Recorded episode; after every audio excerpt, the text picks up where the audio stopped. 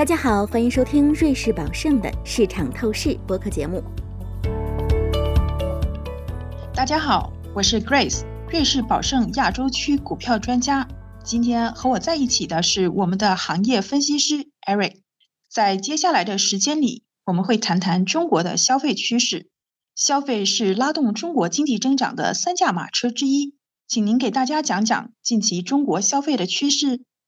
总体来说，由于经济低迷和新冠疫情复燃，消费者的信心受到打击，一些消费者已经削减了自己的消费支出，特别是对非必需性消费品和奢侈品的消费。新冠疫情复燃对消费的影响到底有多严重呢？影响是显著的，尤其是在三月到五月期间，许多公司的零售额录得零增长，甚至负增长。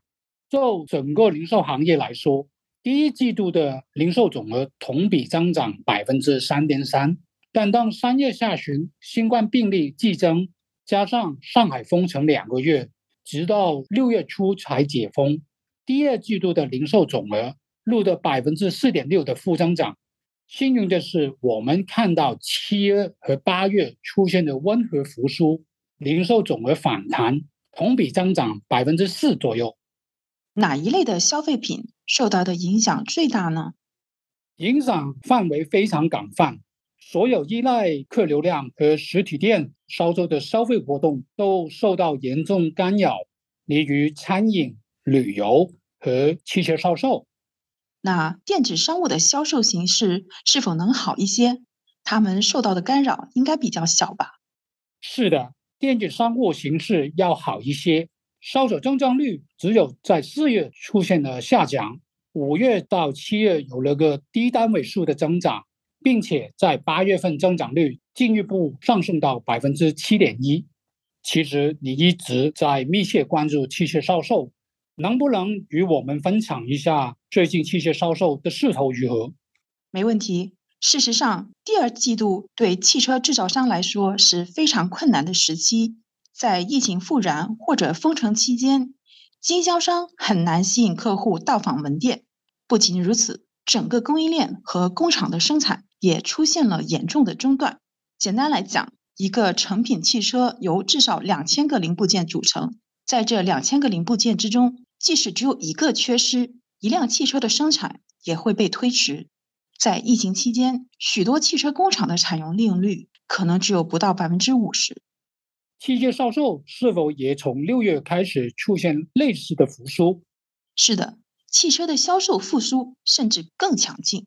七月和八月的汽车销量同比增长百分之二十和二十九，和上半年百分之八的跌幅相比，这是一个非常强劲的反弹。那么是什么因素推动了汽车销售的反弹呢？反弹主要有两个因素推动：第一，六百亿元的购置税优惠大礼包，汽车购置税的税率从百分之十减到百分之五；第二，新能源车强劲的需求和生产的恢复。新能源汽车的需求有多旺盛？一到八月份，新能源汽车的销量同比增长百分之一百二十。而事实上，电动汽车的销售渗透率在八月份达到了百分之三十的历史新高。也就是说，在八月份销售的汽车中，每十辆就有三辆是电动汽车。我个人的看法是，电动汽车强劲的销售势头应该一直会持续到年底。那么，Eric，你对整体中国消费行业有什么看法呢？总体而言，新冠疫情复燃仍将是影响消费的主要因素。